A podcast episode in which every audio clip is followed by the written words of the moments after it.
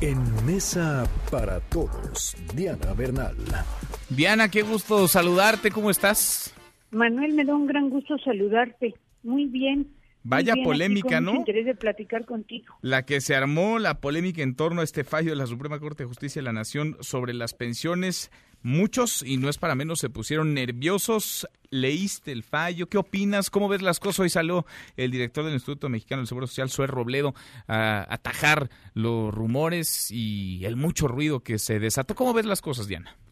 Mira, jurídicamente la decisión de la Corte creo que es correcta y está muy sustentada, porque se trata, hay que tener muy en claro esto, Manuel, nada más se trata de aquellos trabajadores que cotizaron, aunque sea tres semanas, conforme a la anterior ley del Seguro Social de 73 y que dejó de estar en vigor en 1997.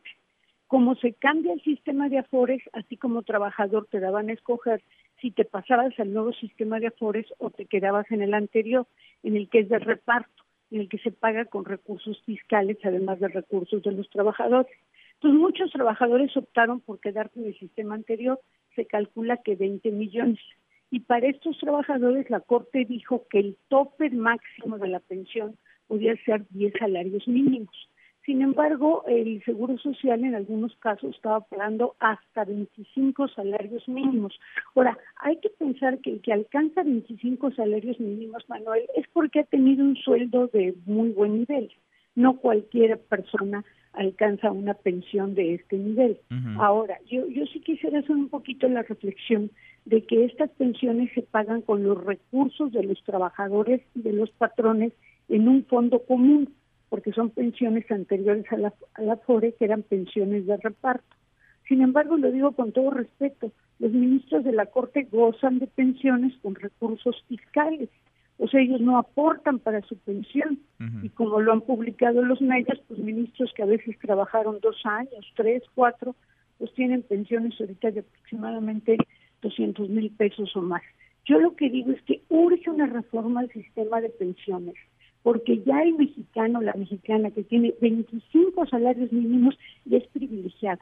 Por lo general, solamente los que alcanzan a cotizar con un sueldo muy alto llegan a esta pensión. Por lo pronto, pues hoy Robledo dijo que van a seguir pagando solamente este grupo de trabajadores y solo que hayan cotizado lo suficiente, pues los 25 este, salarios mínimos de pensión por cesantía en edad avanzada. Pero entonces esto no es para todos, no es parejo, es solamente para ese grupo, Diana. La verdad es un sistema de pensiones que ahorita digamos que a nivel internacional está en crisis porque los nuevos trabajadores que entraron a partir de 97 tienen un afore y apenas va a venir la primera generación de pensionados y la afore no está alcanzando ni con altas cantidades a generar una pensión ya no digamos de 25 salarios mínimos, sino ni de 10 salarios Sí, mínimos sí, sí. solamente que ahorraras adicionalmente. Entonces realmente tenemos un problema allí, por eso me atrevo a mencionar el caso de los ministros, porque así como se quitaron la pensión a los presidentes de la Corte, ya no debería haber pensiones pagadas con recursos de los contribuyentes, sino deberían provenir pues de tu ahorro para el retiro en el cual participas tú, el trabajador, perdón, el patrón y el gobierno. Bueno, entonces se mantiene el tope, 25 salarios mínimos para la pensión de los trabajadores de esta llamada generación de transición. Transición, y solo por decisión del director del Seguro Social. Sí, porque en realidad la Corte interpretó que debe ser hasta 10 salarios mínimos nada más. hasta 10, para todos, Sí. parejo.